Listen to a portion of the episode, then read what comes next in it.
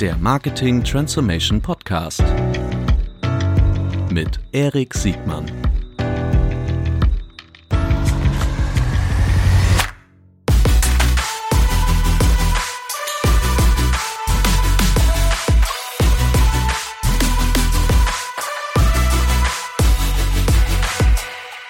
Herzlich willkommen zu einer neuen Folge des Marketing Transformation Podcast. Heute mit Andreas von Locho. Herzlich willkommen, Andreas. Vielen Dank, lieber Erik. Andreas, du bist äh, ein Geheimtipp. Nee, eigentlich den, den Insidern bist du natürlich kein Geheimtipp, aber du bist ein Experte, der an der Schnittstelle von, von äh, Automotive, also alles, was sich mit vier Rädern bewegt und was einen Endkundenbezug hat, da bist du ein absoluter Fachmann. Du wirst gleich erzählen, was du früher äh, gemacht hast und was du heute tust. Und ähm, freue mich sehr, dich heute hier zu haben. Du äh, warst einer der beliebtesten Räder auf unserem kleinen Friends and Family Event. Oh, äh, ja, das soll ich nicht verlegen machen, äh, gerade weil du äh, eine tolle, tolle Schnittstellenkenntnisse hast, äh, wie es zwischen dieser ja nicht ganz unwichtigen Automobilbranche und äh, Geschäftsmodellen und Endkunden zugeht. Magst du dich kurz selbst vorstellen für diejenigen, die dich noch nicht kennen? Ja, gerne. Ähm, also freue mich sehr hier zu sein. Ähm, in der Tat hat es auf dem Boot sehr viel Spaß gemacht. Äh, insbesondere auch die Diskussionsrunden danach äh, sind ja dann doch immer wieder spannend. Ähm, wie wenig äh, Wissen eigentlich in dem Segment ist. Also zu meinem Hintergrund, ich beschäftige mich mit Auto und Online in verschiedenen Kombinationen schon relativ lange, schon fast 20 Jahre. Ähm, also bin vielleicht auch so ein Online-Dinosaurier, wie man das Automotive-Dinosaurier, wie man das nennen möchte. Ähm, ich habe mal vor 20 Jahren angefangen mit einer Firma, die Fuhrparkmanagement und Beratung macht. Äh, kleine Consulting-Boutique äh, mit 15 Beratern, wo wir viel Konzepte gemacht haben. Das war noch eine wirklich ähm, klassische Offline-Welt. Ähm, die Firma lief auch sehr gut und ich habe dann parallel ein erstes Online-Thema gestartet. Äh, das war eigentlich ein Hobby-Spaß-Projekt, äh, was auch was mit Autos zu tun hatte. Das war mein Scheibenwischer.com. Das war so der erste Zugang in, in das Segment. Ich bin dann 2010 angesprochen worden von Holzbrink und Rocket, ein Auto-Startup zu machen, Autoda ein erstes E-Commerce-Modell für Autos zusammen mit dem Sebastian Klauke, der glaube ich auch schon hier war, äh, der jetzt bei Auto Vorstand ist. Ähm, das haben wir bis 2014 gemacht, haben das dann verkauft ähm, an einen großen Wettbewerber und seitdem tummel ich mich ähm, so in verschiedenen Segmenten, habe eine Zeit lang mobile.de beraten, äh, mache jetzt sehr viel mit Project A, äh, immer wenn es um Mobility-Themen geht und mit BCG Digital Ventures. Das ist das, was mich jetzt aktuell am meisten beschäftigt. Und da geht es immer, wie du schon gesagt hast, um äh, Endkundenthemen. Äh, unter Endkunden subsumiere ich im Übrigen den normalen privaten Endkunden, den Endverbraucher, aber auch durchaus, was man nicht unterschätzen darf, dass es da ein riesen B2B äh, Umfeld gibt, also alles, was so Flotten angeht und gewerbliche Kunden. Ähm, ich nenne die eher mal B2P, B2 Professional ähm, und nicht klassischer Handel äh, im B2B-Bereich. Ähm, und äh, die stellen ja einen großen Teil der Mobilität äh, momentan in Deutschland dar und die haben dann natürlich auch Riesentransformationsthemen. Du, auf deinem jetzigen äh, Zing-Profil oder auf deinem LinkedIn-Profil kann man äh, sehen, dass du gerade eine Interimsmanagement-Aufgabe äh, für eine Project A-Company äh, übernimmst oder übernommen ja. hast. Kannst du dazu was sagen? Ja, ähm, das ist eine äh, B2B SaaS-Lösung. Ähm, da geht es auch um Mobility Sharing ähm, für Corporates. Mhm ähm, weil Firmen haben natürlich ein Riesenthema, was Mobilität und Mobilitätsbedürfnisse angeht und sind dann noch sehr klassisch unterwegs. Die Mitarbeiter sind aber durchaus einen Schritt weiter schon und wenn man sieht, wie viele Mobilitätsalternativen sich so im Markt bieten, ähm, müssen auch die Corporates sich darauf einstellen oder wollen das. Und äh, Azovo, so heißt die Firma, äh, hat eine Softwareplattform dafür gebaut, ähm, sehr schönes modulares System, was sehr viele individuelle Mobilitätscases abbilden kann. Und ähm, da sind wir gerade auf der Suche nach einem CEO, also wenn das einer hört, ähm, der in die Richtung Interesse hat und ähm, die Firma ist technisch extrem gut. Ähm, aber da fehlt noch der Kopf, äh, der die Firma dann richtig groß macht, weil wir wollen natürlich da eine riesen Company draus machen. Und solange übernehme ich das und äh, steuere und helfe denen ein bisschen Sehr gut. Äh, die richtige Richtung Die Firma hat ihren Sitz wo? In Biberach an der Riss. Hm. So ja. ein Zufall. Die, äh, gut, also für alle, die Interesse haben an dem Powerhouse von Biberach an der Riss, äh, ich glaube, ist das nicht auch der Ursprungsort, wo der berühmte Uwe Horstmann herkommt von genau. Project A? Da kam auch der Kontakt auf dem berühmten Biberacher Schützenfest, äh, haben sie ihn angesprochen und haben gesagt, wir machen das groß. Ja. Äh, die Firma hat allerdings ihren äh, Standort ähm, auch in München. Okay, gut. Ja. Ähm, du hast in der Vergangenheit als auch in der Gegenwart unterschiedliche Geschäftsmodelle von innen und von außen gesehen. Und darüber wollen wir auch gleich sprechen, denn gerade wo wir jetzt, also in meiner Wahrnehmung, wo wir eine Inflation an Geschäftsmodellen haben und Mobility-Ansätzen, die sehr wahrscheinlich nicht alle den gleich großen Erfolg haben können, äh, entweder vom Modell her oder von der, von der Kundenakzeptanz oder von beiden. Ähm, in meiner Wahrnehmung erstmal so ganz makroökonomisch betrachtet habe ich das Gefühl, dass die Automobilhersteller, die Automobilmarken muss man ja sagen, ähm, ihren, ihren Möglichkeiten weit zurück weit, weit hinter ihren Möglichkeiten zurückbleiben. Ähm, und das meine ich äh, insbesondere, wenn es darum geht, äh, Kundennachfrage in wirklich konkretes Geschäft zu wandeln. Und das habe ich das Gefühl, das ist im B2B als im B2C so. Also im B2C mache ich ähm, den Prozess der Probefahrten als Beispiel. Also wie kommt eigentlich der Konsument äh, zu einer Kaufentscheidung und B2B das Thema Leasing, Fuhrparkmanagement etc. Äh, ist die Beobachtung richtig oder würdest du da widersprechen wollen? Nein, die ist äh, 100 Prozent korrekt und das liegt an der großen Verunsicherung, äh, die in dieser Branche vorherrscht. Ähm, dazu haben natürlich die Skandale jetzt äh, der letzten Zeit äh, auch noch beigetragen. Ähm, also man merkt, dass die Konzerne schon große Schwierigkeiten haben, ihre Kunden zu verstehen und auch jetzt im jetzigen Zeitpunkt zu verstehen. Die kommen ja aus einer ganz anderen Situation heraus. Für die gab es immer einen definierten Markt und es ging eigentlich nur um Marktanteile gegenüber den Wettbewerbern, die ich mir sichern muss. Und das kann ich am besten dann, wenn ich das Beste aus deren Wahrnehmung das bessere Produkt baue als der andere. Und das hat sich ja komplett verschoben. Ähm, das heißt, die Kunden äh, haben beispielsweise diese Markenorientierung nicht mehr, äh, die es früher gab. Äh, man ist sehr viel flexibler, auch Mobilitätsalternativen nutzen zu wollen und auch offen dafür. Wie durchgreifend die schon sind, ist eine andere Frage. Mhm. Aber zumindest der Trend geht ganz klar in die Alternativen. Und äh, das haben die noch nicht hundertprozentig verstanden, weil sie eben sehr ingenieurlastig äh, natürlich getrieben sind ähm, immer sehr auf ihre Produkte zu achten und nicht so sehr auf den Kunden. Dies war in der Vergangenheit immer dem Handel überlassen. Das ist ja ein mehrstufiges Vertriebskonzept. Es gibt ja keine Direktvertriebsmodelle. Also Tesla ist das der größte, ist das der größte Feind für, für ein Endkundenverständnis, dass sie so lange historisch den Handel dazwischen hatten oder immer noch haben? Definitiv definitiv. Und man muss sagen, der Handel ähm, und auch der ähm, hat mal, ich sag mal, in sehr unterschiedlichen Qualitäten ja Kundenverständnis. Aber vom Prinzip sind viele der Händler äh, betreuen seit 100 Jahren ihre Kunden. Äh, das hat sich organisch aufgebaut und davon, darum hat sich der Hersteller nie gekümmert. Der hat eigentlich nur eine Verteilung äh, ihrer Produkte in den Markt gesteuert. Und das ist natürlich eine ganz neue Situation. Und die Händler spüren natürlich auch, dass der Hersteller da immer tiefer in die Wertschöpfungskette reingreift. Und das führt natürlich auch nicht gerade dazu, dass es den Informationsfluss zwischen dem Handel und dem Hersteller dann verstärkt. also, das, also das scheint in beiden Geschäftsmodellen ja irgendwie das Problem zu sein, also in beiden Situationen das Problem zu sein. Also bei der, bei im Endkundenbereich, da gibt es tolle upper funnelig äh, Plattformen, die sehen alle super aus. Jeder hat einen super tollen äh, Car-Konfigurator Konfigurator überhaupt kein Problem. Ja. Äh, schwierig wird es dann, wenn man dann in den Funnel tiefer läuft und dann äh, ja. kommt man in Strecken, wo man dann, äh, wo der Kunde dann selbst sagen muss, bist du schon beim Händler, bist du eigentlich ein Neuzugang, was ja. fährst du für eine Markt da, davor? Also es wird eigentlich alles getan, um es eigentlich dem, dem Händler recht zu machen, aber nicht dem Kunden. Und andere Plattformen, die dann ähm, Anbieter agnostisch sind, egal ob sie jetzt im Neuwagenbereich, im Graumarkt, Gebrauchtwagen, ja. ähm, als auch, auch im Leasinggeschäft. Das ist ja auch so eine, meiner Wahrnehmung, so eine Schnittstelle zwischen, da gibt es Schnittmengen zwischen Privatkunden und Endkunden. Aber da machen es in meiner Wahrnehmung alle besser, außer die, außer die, die, die traditionellen Marken mit ihren Händlerstrukturen. Ja, man muss sagen, also äh, die neuen Player sind, haben bisher hauptsächlich preisgetriebene Modelle, die sie auf den Markt bringen. Also die neuen Player, du meinst die die die Vehiculums dieser mhm, Welt. Mhm. Ähm, die, das ist natürlich aus meiner Sicht eine ziemliche low-hanging fruit, äh, wenn ich mir natürlich ein gewisses Segment raussuchen kann und da extrem preisaggressiv unterwegs bin. Äh, ich glaube nicht, dass das ein skalierbares Modell ist. Ähm, das hat der war in der Vergangenheit auch schon so mit anderen Playern, mit Autohaus 24, also dem Sixt-Modell oder auch mit mein Auto, sind jetzt nie richtig über eine bestimmte Schwelle dann hinausgekommen, am bestimmten Punkt.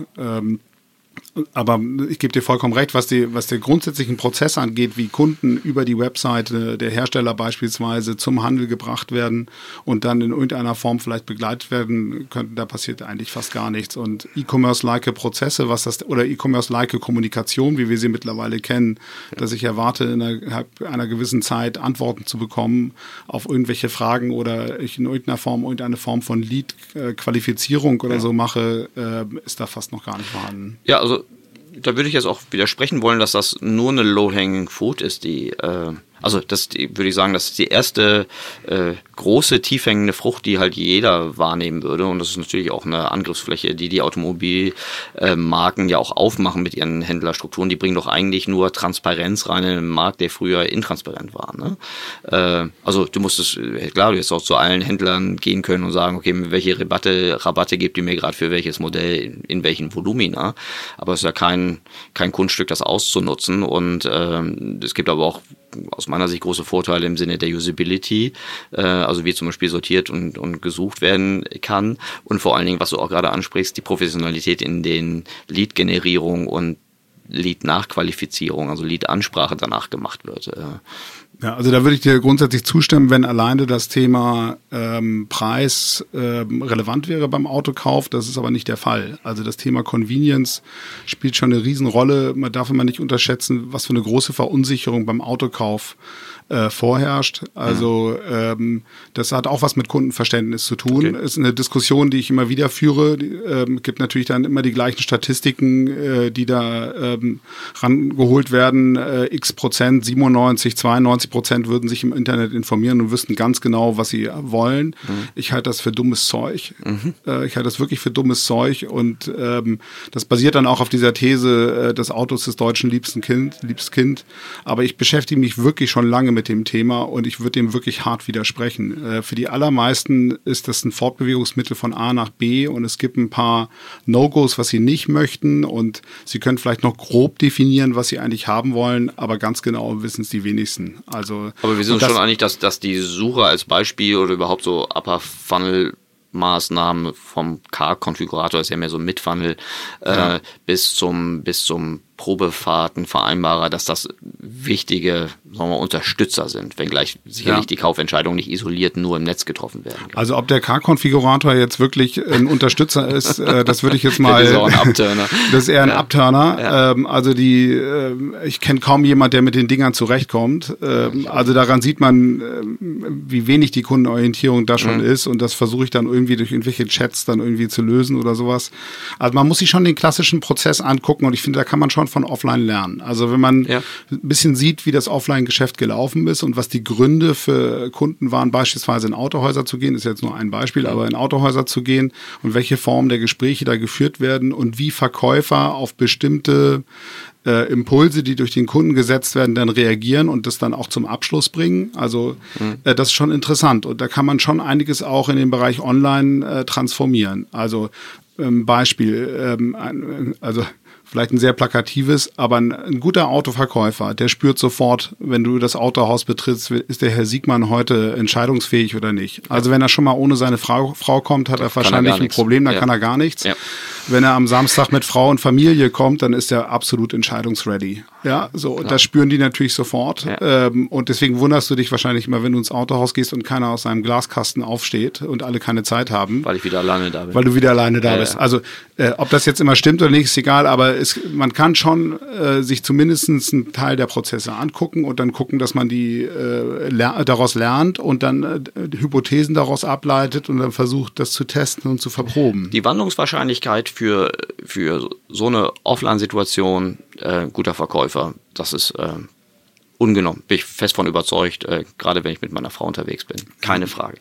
Ähm, aber die eigentliche Hürde ist doch überhaupt, den Sigmann mit seiner Frau in ein Autohaus zu kriegen. Also da muss ja schon viel schiefgegangen sein, dass das, also ich glaube, mhm. in der mhm. Vergangenheit wusste jeder, das war der einzige, so ein bisschen wie man früher zu Karstadt gegangen ist, wenn man mhm. irgendwie mehr als vier Artikel aus vier Warengruppen irgendwie brauchte. Aber äh, heute geht doch keiner mehr, der sich irgendwie klar orientiert und vielleicht ein bisschen effizienzorientiert ist in ein Autohaus, oder? Äh, doch, das tun erstaunlich viele. Aber Ähm, nicht mit einer zunehmenden Tendenz, oder? Na, nicht, ja, ähm, also richtig saubere Statistiken gibt's darüber nicht. Also man kann jetzt aber nicht sagen, dass es da einen harten Cut gegeben hätte, was die Anzahl angeht. Aber wir also, haben schon ein Händlersterben, oder? Nee, wir haben kein Händlersterben. Ähm, wir haben eine Konsolidierung des Marktes. Das heißt, große Händler übernehmen kleine. Okay. Ähm, aber das ändert nichts daran, dass die Durchdringung des Marktes immer noch groß ist. Ähm, das ist aber ein normaler Prozess, den es über 50 Jahre immer gegeben hat. Also Okay. da kann ich jetzt nicht feststellen, dass sich das irgendwie verstärkt hätte. Mhm. Die großen Händlergruppen werden nur immer relevanter und im Übrigen auch sehr stark gegenüber den Herstellern. Ja, also wenn du so die größten Händlergruppen siehst, Mhm. die dann teilweise 100, 200 Standorte haben mit 40, 50.000 Mitarbeitern, Mhm. Äh, das sind schon relevante Größen. Das ist ja ein interessanter, Entschuldigung, Ja. ich wollte dich nur dabei, aber das ist ein äh, interessanter Punkt, weil du sagtest, so die zwei wesentlichen Hürden für so eine Transformation, wie ich dich verstanden habe, sind zum einen ähm, die, die, die, die Händlernetzwerke und vermutlich auch die Dominanz oder die Abhängigkeit, gegenseitige Abhängigkeit Ja. äh, von Händlern und Marken. Und das andere ist die Produktfokussierung. Wir kommen gleich nochmal Ja. auf die Produktfokussierung zu sprechen. Aber wenn jetzt eine Händlerkonsolidierung stattfindet, ähm, dann hätte ich vermutet, dass das auch mit einer Professionalisierung auf zumindest einer Seite irgendwie äh, im, im, im Punkt der Digitalisierung irgendwie äh, zusammenläuft. Ist das zutreffend oder Also auf der Händlerseite definitiv. Also die großen Händler haben erkannt, äh, dass das ein relevantes Feld ist und äh, starten dort auch, ähm, sich dahin zu transformieren. Also ähm, um auf deinen Anfangspunkt nochmal zurückzukommen, ähm, wie, wie führe ich einen, Verkauf erfolgreich durch oder wie kriege ich überhaupt den Siegmann ähm, in das Autohaus? Ähm, die wichtigste Komponente oder die einfachste Komponente ist eigentlich, dass ich erstmal einen Dialog äh, mit den Kunden starten muss, in irgendeiner Form. Ich sage mal, egal was ihr macht, das Wichtige ist, kommt irgendwie in den Dialog, in den digitalen Dialog Ja. mit dem Kunden. Er muss sich die Form aussuchen.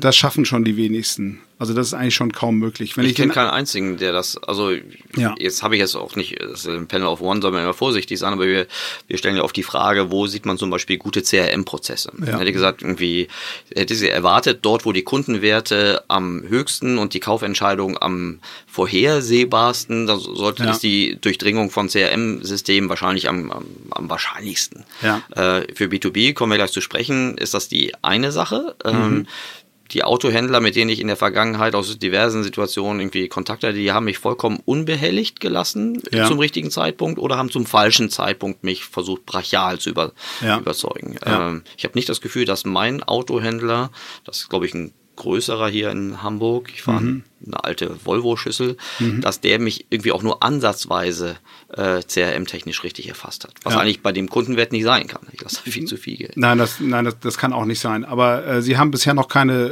äh, Instrumente, wie sie das steuern sollen. Du musst immer sehen, die kommen eben aus den ganz klassischen Vertriebsstrukturen. Das heißt, die gesamten Incentivierungsstrukturen sind auch noch genau so aufgebaut. Das heißt, es geht um, der Hersteller macht Vorgaben, was Stückzahlen von Fahrzeugen angeht und das ist oftmals quartalsgetrieben. Das heißt, Also es ist ein- absatzorientiert, die Stückzahlen, Absatzorientiert, genau. Es ist ein wahnsinniger Druck innerhalb der Organisation, die Fahrzeuge einfach zu verkaufen.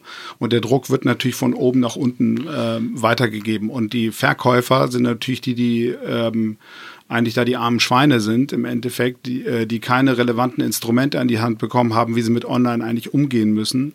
Also machen sie ihre eigene Form der Lead-Qualifizierung. Und diese Form der Lead-Qualifizierung heißt, der, der es wirklich ernst meint, der ruft mich an und der bemüht sich auch um das Auto. Weil die äh, haben natürlich, äh, auch die großen Händlergruppen haben immer mehr Personal eingespart in den letzten Jahren und es werden immer mehr Aufgaben auf wenige Leute äh, verteilt.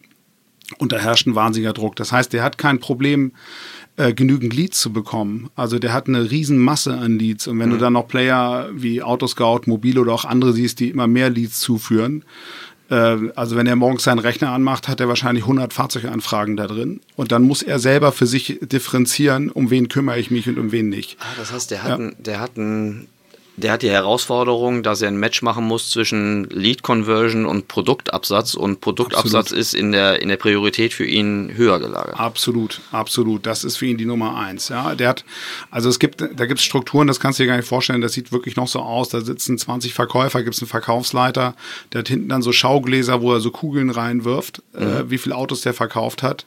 Und dann sagt er, da oben ist ein Strich und wer den Strich nicht erreicht in diesem Monat, den schmeiß ich raus. Ja, so. Mhm. Das sind noch ganz harte Vertriebsstrukturen. Das hätte man in den 80er Jahren auch so machen können. Genau, das wird aber heute auch noch äh, so gemacht. Jetzt muss man aber ganz klar sagen, auch diese Branche wandelt sich. Also mhm. die, die, die, insbesondere die großen Händlergruppen haben das, und der Fisch stinkt ja bekanntlich vom Kopf, oben mhm. auch verstanden. Mhm. Also das war noch vor fünf Jahren anders. Mhm. Also vielleicht sogar noch bei zwei, vor zwei Jahren bei vielen. Mhm.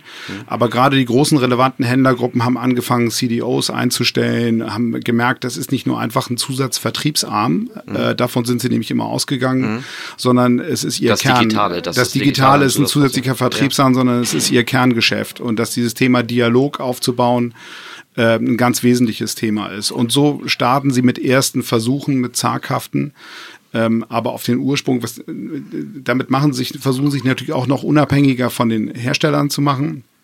Also da gibt es erste zaghafte Versuche, aber dass da eine Transformation bei irgendjemandem gelungen wäre in irgendeiner Form, äh, kann man nicht behaupten. Jetzt haben wir über die Händler gesprochen. Ich meine, die sind ja in der Kette irgendwo äh, in so einer fast Sandwich-Position, hätte ich jetzt vermutet. Ja. Eigentlich müsste doch die Transformation oder die Transformationsimpulse von den, von den, von den Marken ausgehen. Mhm. Ähm, auch das kann ich nicht so richtig erkennen. Ich sehe so ein paar äh, neue Initiativen, jetzt zum Beispiel Volvo mit seinem Abo-Modell. Das ist mhm. so ziemlich die einzige Initiative, die ich kenne, die jetzt nicht rein auf dem Produkt basiert. Ja. Äh, alle anderen Sachen, äh, habe ich das Gefühl, sind in der Hand von neuen Plattformen oder vielleicht von solchen groß starken Playern wie Sixt. Ja. Äh, ist das eine zutreffende Beobachtung? Äh, und warum, wenn, wenn ja, warum sind die, warum sind die Marken denn dann so zurückhaltend? Also ähm, ich glaube auch die, also vom Kopf her haben sie auch grundsätzlich erkannt, dass sie andere Modelle äh, fahren müssen, insbesondere was die Vertriebsmodelle angeht. Ähm, ihnen fehlt noch die Lösung, wie sie es machen. Äh, mhm. Und äh, momentan, darf man immer nicht ganz ver verkennen, diese Makrosituation, die wir gerade haben, ähm, dass die Antriebstechnologie noch nicht genau definiert ist, äh, dass noch nicht klar ist, wie die städtebaulichen Verkehrskonzepte oder die, die, die Verkehrskonzepte der Städte äh, sein werden in der Zukunft. Ähm, die Milliarden Klagen, äh, die gegen die Hersteller laufen, das führt zu einer unglaublich großen Verunsicherung äh, innerhalb dieser Firma. Und man merkt schon sehr stark, dass gerade die, die zweiten, dritten und vierten Ebenen teilweise äh, noch nicht so richtig wissen, in welche Richtung sie eigentlich äh, gehen sollen. Also lassen Sie, das war auch durchaus, kann ja auch ein Modell sein, andere die Innovationen machen, um sie dann später zu integrieren. Äh, das kann ja auch durchaus ein erfolgreiches Modell sein, als äh, das alles selbst zu probieren an der Stelle. Ähm, aber noch sind sie da nicht so weit. Was hältst du von diesen ganzen Initiativen, die so als, ich nenne sie jetzt mal Satellitenkonzepte gestartet werden? Äh, Gibt es ja jetzt einige aus, aus dem Wolfsburger Umfeld, jetzt hier Hamburg ist jetzt auch eine Moja-Stadt.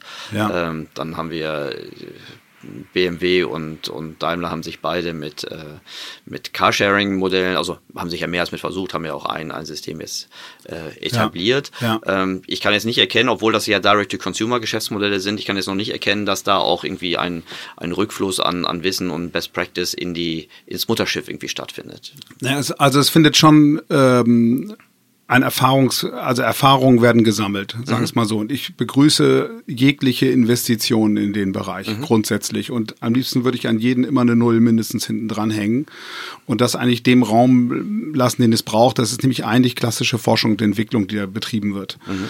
Ähm, das ist nur für die Hersteller neu, sprachen wir ja schon drüber, weil sie eben das Thema Kundenbeziehungen eigentlich gar nicht geowned haben in der Vergangenheit. Und das machen sie aber durch solche Modelle. Das heißt, sie, sie lernen ähm, ob die einzelnen Modelle jetzt immer die richtigen sind, das ist, ist eine andere Frage. Wenn du dir Drive Now und Car2Go angehst, ich glaube, Car2Go gibt es jetzt auch schon sieben oder acht Jahre. Ähm, ist das jetzt ein durchschlagender Erfolg? Ich würde sagen eher nein, ähm, weil das ist natürlich eine nette Mobilitätsalternative im Mikrobereich, aber ähm, so richtig was, äh, was Neues gebracht hat es jetzt nicht. Es bringt aber dem Hersteller Erkenntnis, wie ich mit neuen Modellen umgehen muss und dass ich auch mal Lehrgeld zahlen muss. Alleine das äh, finde ich schon sehr hilfreich. Weil ähm, wenn Sie das, was Sie in Forschung und Entwicklung in Ihre Produkte in den letzten Jahrzehnten investiert haben, ähm, wenn Sie das in solche neue Modelle investieren würden, wäre das, glaube ich, extrem hilfreich. Weil das ist eigentlich das, was unseren Standort auch Deutschland immer stark gemacht hat, war Forschung und Entwicklung ähm, äh, in, in den Produkten. Und das fehlt mir noch in dem digitalen Bereich ich glaube, da sind wir total einer Meinung, dass das äh, sinnvolle Initiativen sind, um, um Wissen zu generieren. Ich bin mir nicht ganz sicher, ob dieses Wissen dann ausreichend at scale dem, dem Mutterschiff zur Verfügung steht, weil, also meine Erfahrung mit, mit, mit Satelliten, die ja ganz bewusst außerhalb der, der Konzerne aufgehängt werden, erwecken nur den Eindruck, also aus den paar äh, Gesprächen und hier und da auch mal den Praxiserfahrungen, die wir mit solchen Konstruktionen gesammelt haben, ist, dass der, dass der Weg zum Mutterschiff danach sehr, sehr lang sein kann. Hast du das Gefühl, dass diese Unternehmen Start-up gut können? Ähm, ja, also äh, es gibt ja mal zwei Gründe, warum ein Startup äh, innerhalb einer Corporate-Struktur äh, nicht überlebt. Äh, das ist, weil sie entweder zu kräftig umarmt werden oder weil sie zu wenig Liebe bekommen. Das ist so eine der, ähm, der Feststellungen, die man macht. Ähm, das Witzige ist, was ich so sehe, ist, dass die Ursprungsinitiative, wenn sowas gestartet wird, eigentlich vollkommen richtig ist. Ähm, und dann werden auch, ähm, ich sag mal, nicht äh, Financial KPIs definiert, sondern es geht eben auch um bestimmte, auch softere Faktoren, was man einfach lernen möchte aus dem Markt. Ähm, das geht dann gerne über die Zeit ein bisschen verloren, äh, wenn so ein Startup dann erstmal gestartet ist und dann natürlich dann die ersten harten Zahlen folgen ähm, auf die erste Jugendforscht-Initiative, die da war. Und äh, dann sind viele desillusioniert. Du hast auch ein Problem innerhalb von Konzernen, dass sehr häufig Ansprechpartner wechseln. Das heißt, der Ursprungsspirit, der da war und jemand, der sich dahinter gehängt hat, ist vielleicht gar nicht mehr dein Ansprechpartner. Das macht es sehr schwierig, äh, weil die Ziele dann für das Startup immer wieder neu definiert werden. Und ähm, das ist, wenn einer, ich sag mal, losgelöst vom Corporate startet, natürlich völlig anders. Also äh, wenn du jetzt, äh, wenn du dir bestimmte Startups anguckst, also äh, was ich so ein Hakan Koch mit seinem Auto 1, aber auch jetzt die die E-Scooter-Initiativen, die mhm. da sind, die können natürlich völlig losgelöst äh, arbeiten, äh, bilden sich Hypothesen, kriegen eins auf die Nase, es funktioniert nicht, dann wird es umgedreht, wird nochmal neu gemacht. Ähm, da Oder ist natürlich Team bleibt an Bord und die, der, genau. der Kern bleibt erhalten. Das Ziel, also wenn du, wenn du, was ist ich, so ein, so ein Leuschner hörst oder sowas, der dann eben sagt, ich habe mein Ziel ist, äh, Urban Mobility einfach zu ändern in einer anderen Form und wir wissen noch nicht hundertprozentig, ob der E-Scooter das Richtige ist oder was da genau die richtige Lösung ist, hm. dann ist das erstmal der grundsätzlich richtige Ansatz hm. äh, des Ganzen. Das fällt natürlich im Corporate, und das Ding gar nicht vorzuwerfen, äh, das fällt ihnen grundsätzlich schwer, ähm, so daran zu gehen. Hm. Ja, ähm, weil dann muss ich bereit sein, relevante, relevante Gelder auch zu investieren, äh, um zu sagen, ich, be ich bezahle ganz bewusst dieses Lehrgeld mhm. dafür. Mich erinnert dieser, dieser diese Situationsbeschreibung so ein bisschen an den Versandhandel mhm. der 90er Jahre. Genau. Da gibt es so ein paar Parallelen. Mhm. Äh, erste Parallele, an die ich gerade denken musste, ist die, die Produktionsabsatzplanung. Ne? Ja. Also wie früher so ein Katalog äh, oder Vertriebssteuerung gemacht wurde. Äh, klar, es wurde irgendwann mal eine Disposition gemacht und danach, in dem Moment, wo dann alles geordert war, dann hat sich der, der Vertrieb dem dem, dem Lager äh, mhm. untergeordnet. Ne? Also ja. das, was auf Lager, was, was dann angelandet wurde, musste, musste wegverkauft ja. werden. Äh, spätestens jetzt, wo so Marktplätze die dominierenden Geschäftsmodelle im E-Commerce sind, hat sich das gedreht und eine Kundenfokussierung hat Einzug gehalten. Mhm. Ist das eine Perspektive, die dem, dem Automobilbereich auch noch äh, zuteil wird? Ja, definitiv. Und äh, da muss man ihnen auch zugutehalten, versuchen, sich auch darauf einzustellen. Jetzt muss man sagen, ähm, sag mal, Produktionsprozesse mal eben so zu ändern, weil ich sage, eine Kundenfokussierung mhm. äh, hat sich verschoben und das vielleicht auch noch im weltweiten Kontext, mhm. ist natürlich auch eine Mörderherausforderung. Ja, also. Ist das so? Aber ja. Äh, warum kann das so ein, also ich habe da jetzt keine Insights, aber warum kann das ein Volvo machen, die so mit einem Servicekonzept rauskommen, egal wie erfolgreich das ist, aber ich glaube, mhm. die stehen auch erst noch am Anfang, aber die haben diese ganzen diese irrsinnige Varianz von, von Motortypen, Karosserievarianten äh, ja. in meiner Wahrnehmung einfach eingedampft und das finde ich total nachvollziehbar. Ich brauche heute im Jahr 2019 keine 120 äh, kombinatorischen Motorlösungen für mein, mhm. für, für mein Auto. Mhm. Äh, warum können andere das nicht auch? Ja, also Volvo hat jetzt eine besondere Geschichte, weil das natürlich aus dem Druck heraus entstanden ist. Die waren ja quasi, aber die anderen haben doch auch waren Druck. ja quasi insolvent. Druck, aber, also, wie viel, aber wie viel Druck brauchen denn die anderen noch? Also ja. Volkswagen ist noch nicht insolvent und vielleicht ist das auch das, ich meine, das sind ja diejenigen, die jetzt am lautesten äh, Elektromobilität rufen. Ja. Äh, aber ich meine, so wahnsinnig ist der Druck denn nicht bei den anderen, mal abgesehen von der Insolvenzwahrscheinlichkeit, die wir vermutlich bei deutschen Automobilherstellern noch, noch lange nicht haben. Aber ist denn der Druck nicht auch schon spürbar?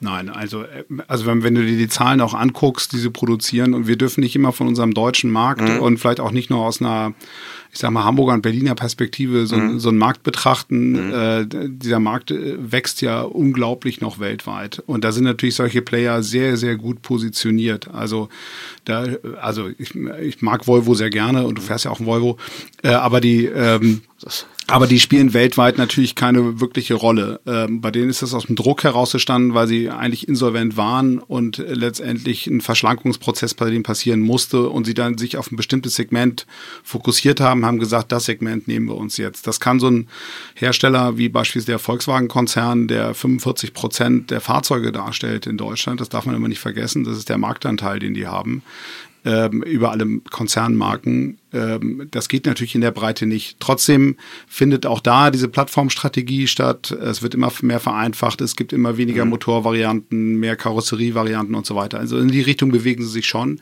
Aber da redest du natürlich trotzdem von Zyklen von, von Jahren bis Jahrzehnten, bis du das wirklich umgestellt hast. Also das Know-how, was da ist, ähm, das basiert beispielsweise sehr stark auf der Dieseltechnologie. Da sind mehrere tausend Ingenieure, die das entwickelt haben über, über Jahrzehnte. Und die müssen sich jetzt komplett äh, wandeln. Das, ähm, das geht nicht mal eben so in zwei, drei Jahren. Das muss man eben auch ganz klar sehen. Wenn du siehst, dass ähm, die Produktion vom Golf 7 auf den Golf 8 kostet so 6 Milliarden. Ja, so, so eine Umstellung eines Modells, mhm. eines einzigen Modells aus dem Gesamtkonzern. Mhm. Und da hast du an den Motoren noch gar nicht viel gemacht. Also wir reden jetzt wirklich von wirklich relevanten Investitionen, die nötig sind. Und äh, da kann man schon auch verstehen, dass die Hersteller noch nicht so genau wissen, sollen sie jetzt dem einzelnen ähm, Marktdynamiken jetzt folgen. Äh, weil man muss ja schon sagen, ähm, also bestimmte Richtungen, die jetzt vorgegeben werden, in, die irgendwas gehen soll, äh, sind ja, entbehren ja teilweise auch einer gewissen Grundlage. Also ähm, immer ein Beispiel. Ja, das, das, also das, so, so, langsam kommt das ja auch ins Bewusstsein, dass das Heben der Elektro, ähm, äh, des Elektroantriebs als ähm, den heiligen Gral, der uns alle rettet, äh, das hat jetzt, glaube ich, auch jeder verstanden, dass das äh, so nicht funktioniert.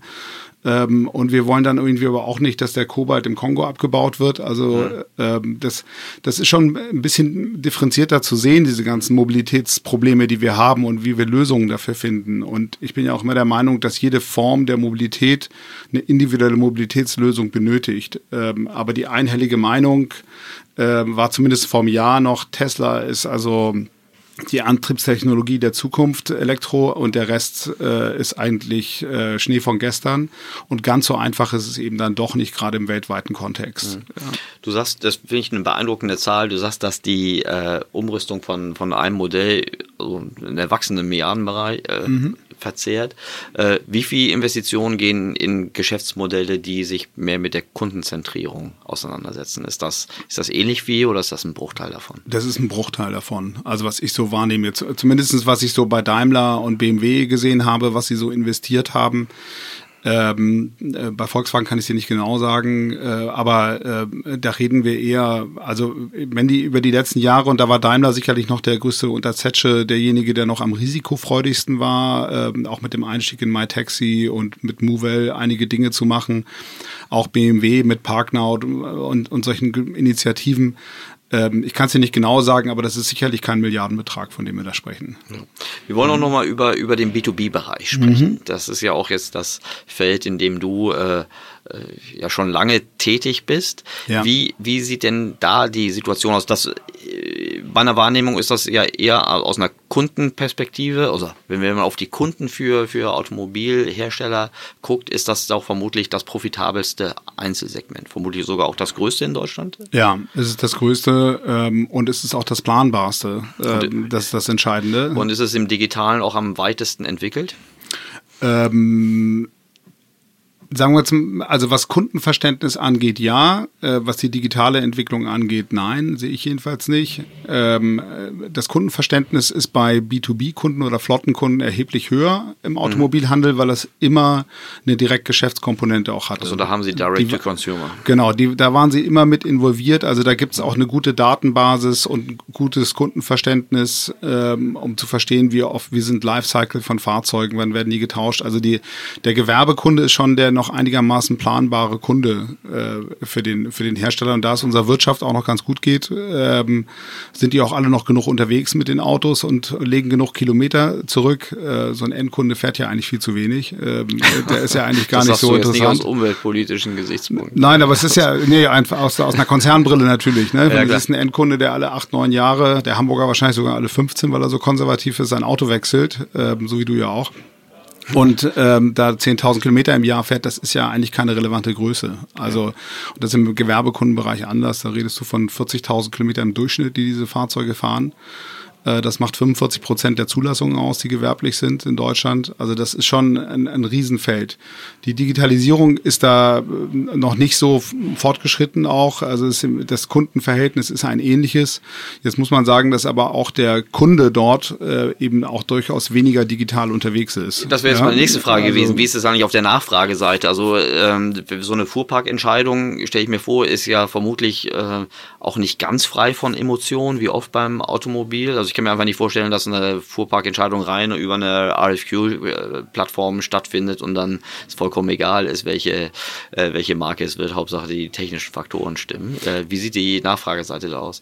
Also die, ähm, die sind momentan sehr stark getrieben, insbesondere durch personalpolitische Themen. Also das Hauptthema ist natürlich, Mitarbeiter überhaupt zu bekommen ja. und zu gewinnen. Und mhm. man darf immer nicht vergessen, dass der deutsche Mittelstand und auch die größeren Unternehmen sich nicht in urbanen Umfeldern befinden. Also ein Mittelstandsunternehmen relevantes findest du nicht im Berliner Umfeld, ja, sondern die sitzen dann in den klassischen Gegenden in Ostwestfalen und in Baden-Württemberg. Mhm. Und da hast du natürlich ganz andere Grundvoraussetzungen, ähm, was du an Mobilitätsbedürfnissen hast. Aber ähm, die, Kunden, äh, die Kunden fragen diese neuen Formen der Mobilitäten ganz klar nach. Also sie müssen, äh, müssen und wollen ihren Kunden auch Alternativen bieten. Äh, und da ist eben nur noch das, äh, das bloße, ich stelle dem da ein Auto hin und dann fährt er irgendwie von A nach B, der mein Mitarbeiter. Äh, die Zeiten sind auch immer mehr und mehr vorbei. Also da will man ganz klar auch neue Mobilitätsformen und alternative Mobilitätsformen von Bahn über Sharing, über auch den E-Scooter mit integrieren. Also das heißt, die Flottenkonzepte wandeln sich zu Mobilitätskonzepten und man versucht eben für jede Mobilitätsform die oder für jedes Mobilitätsbedürfnis die richtige Mobilitätsform zu finden. Wie sieht das äh, auf dem, auf dem Servicebereich aus? Da gibt es ja jetzt immer mehr Plattformen, die sich genau diese, sagen wir mal, ja. nicht immer gelösten Schnittstellen zwischen Nachfrager und, und Automobilmarke irgendwie dann schließen. Ja. Ähm, ich habe das Gefühl, da gibt es eine richtige Inflation von, von Startups, stimmt das? Ähm, also ich habe noch nicht so das Gefühl, wenn ich ehrlich bin, also Startups nicht. Vielleicht weil meine Schnitt, aber vielleicht ja. weil ich auch nicht trennscharf genug betrachte, äh, zwischen Neuwagen, Gebrauchtwagen gibt es ja wenig für, für äh, Firmenkunden, aber die ganzen Leasing-Plattformen, ja. die jetzt auch immer weiter mehr, mehr, also eigentlich von der Produktbreite immer mehr machen, also die machen vom Flottenmanagement bis, bis zum einfachen Beschaffung von, von, von Fahrzeugen und Leasingverträgen alles. Ähm, aber es gibt jetzt doch durch, deutlich mehr, mehr Angebot als noch vor zwei Jahren. Ja, also definitiv, äh, wobei auch das alles äh, Firmen sind, die sich ein kleines Segment rausgesucht haben, mhm. äh, um so einen Entry Point zu haben.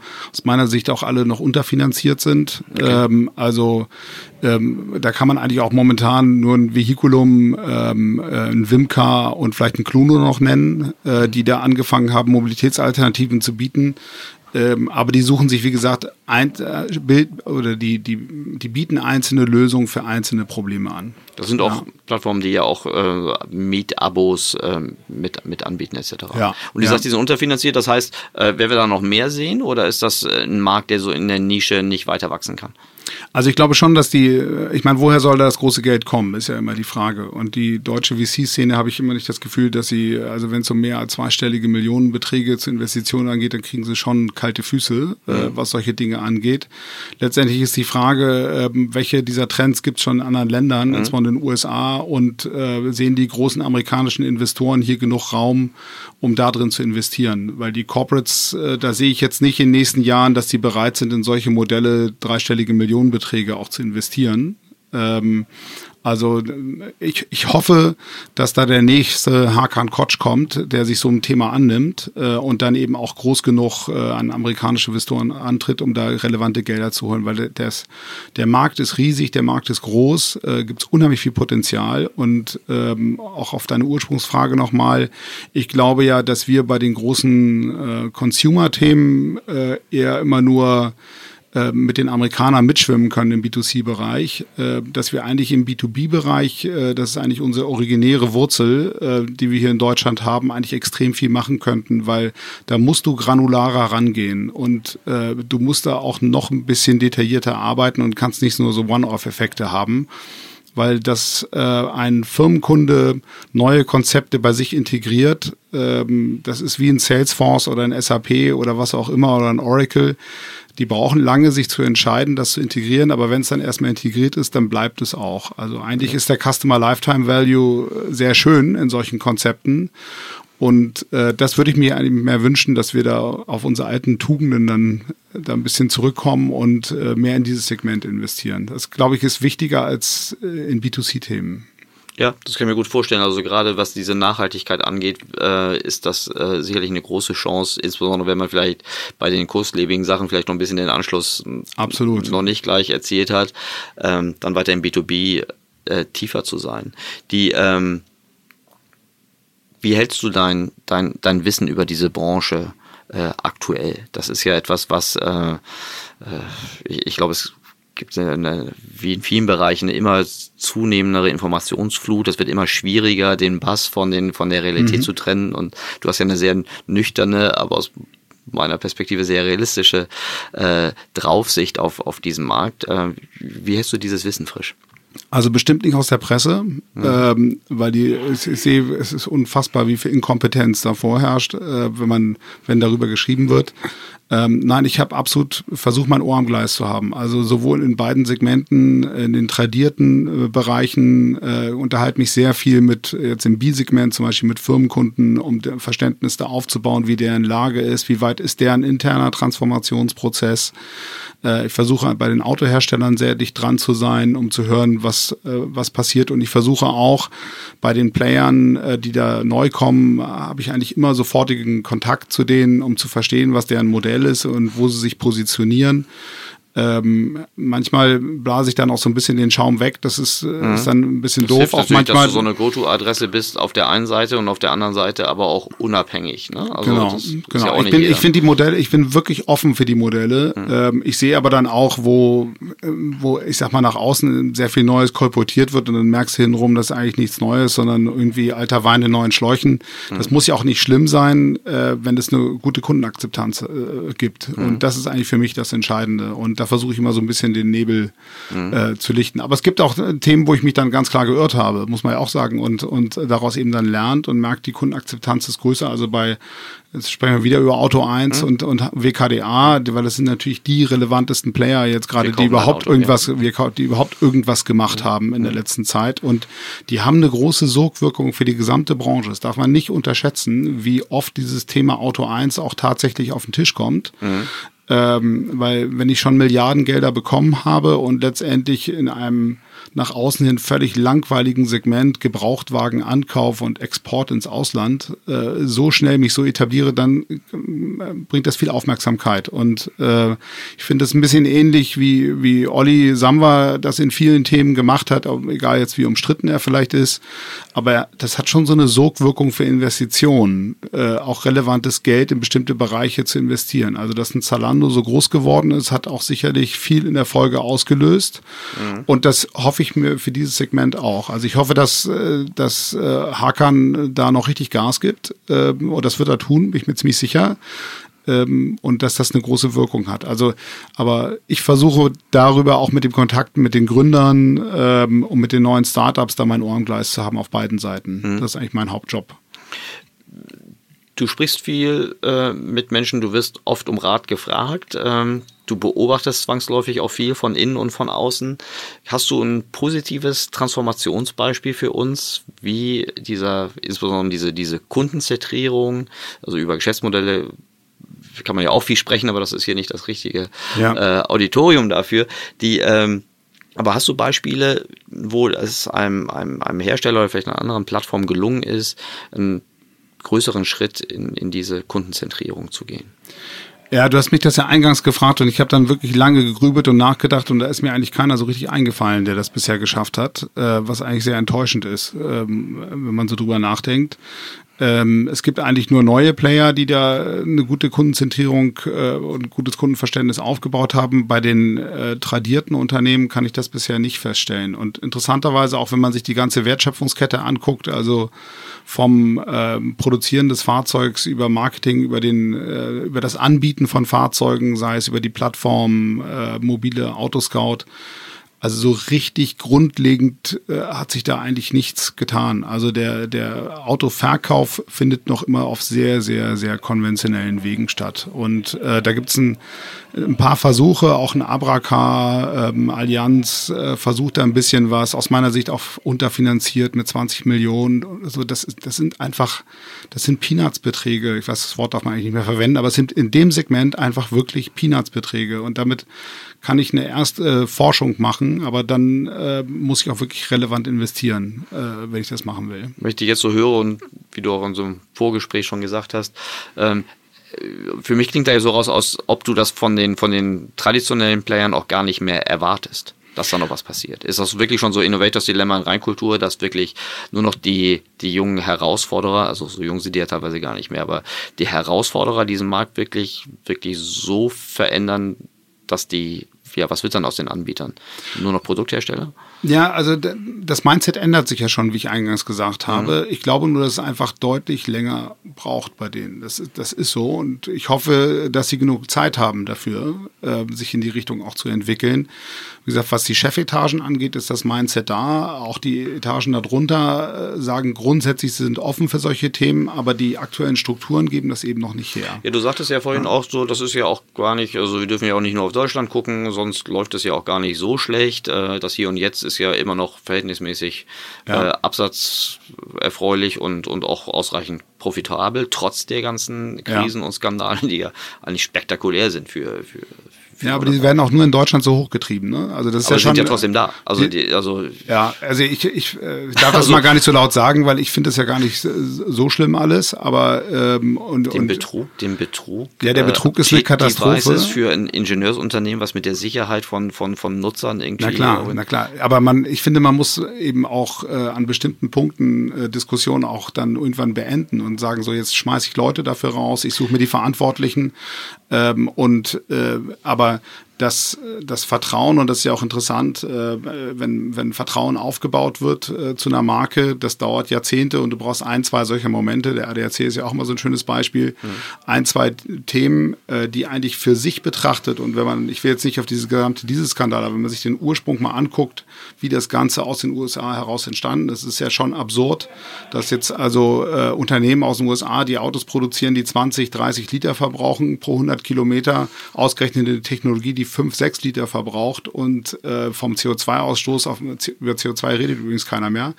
Ja. Ähm, äh, also das ist schon interessant, wenn man sich die Ursprünge anguckt. Das ändert ja nichts daran, dass ich das verurteilen kann und äh, dass ich auch jemand äh, dann irgendwo dafür bestrafen muss. Aber ich muss auch irgendwann mal nach vorne gucken und sagen, so jetzt mache ich auch mal einen Cut in der Diskussion und sage, wie kann ich so ein Unternehmen aufstellen, damit es zukunftsfähig ist. Das verstehe ich. Äh, ich hätte nur gedacht, dass das auch eine, eine Chance ist, wenn man sie wirklich als Chance begreift und wenn man die Ursachen auch richtig greift. Man könnte sagen, okay, da haben wir jetzt ein bisschen äh, ein Kavaliersdelikt nee, begangen. Das ist kein Kavaliersdelikt, ja, das will ich Ich weiß, sagen. dass du ja. das nicht sagst, ne? Äh, aber die, man könnte auch sagen, dass das alles äh, eher nur die Symbole sind einer, einer spätdekadenten Kultur von, von äh, Automobilchefs, die sich so lange so selbstbewusst äh, äh, sicher waren, dass sie gegen geltende Gesetze und äh, gegen, gegen, sagen wir mal, nachvollziehbare Prüfmethoden ähm, äh, verstoßen haben, also geschummelt haben. Ja. Und wenn man, ähm, gut, und das ist halt nur, nur das Symptom.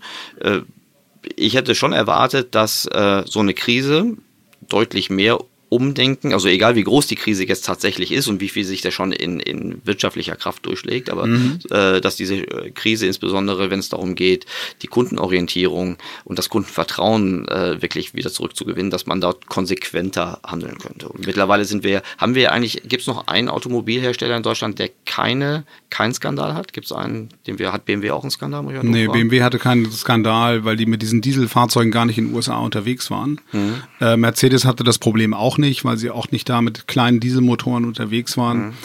Ähm, also du merkst schon, dass dieser Wandel, äh, also zumindest in den Chefetagen da ist. Und deswegen setzt sich ja auch ein Dies hin und sagt, unsere Zukunft ist Elektro. So, ob mhm. das jetzt immer alles bis zum letzten äh, Sohle durchdacht ist, aber er Glaub weiß, er braucht, gehört, dass das nicht alles. Genau, alles er weiß auch, er braucht simple Botschaften erstmal, mhm. ähm, damit das jeder versteht. Mhm. Ähm, und weil sonst kriegt er keine, keine Orientierung in die Vertikale. Ja, mhm, das okay. ist ja ganz klar. Mhm. Äh, also äh, das ist das Verständnis dafür ist grundsätzlich auch da, aber dass natürlich die, die, die einzelnen Mitarbeiter, und wenn du so eine Firma dann siehst, die dann 100.000 Mitarbeiter hat, ähm, bis das überall angekommen ist und jeder sich für sich wiederum ähm, definiert, was bedeutet das für mich in meiner alltäglichen Arbeit, was ich jetzt machen muss, das dauert natürlich einfach seine Zeit.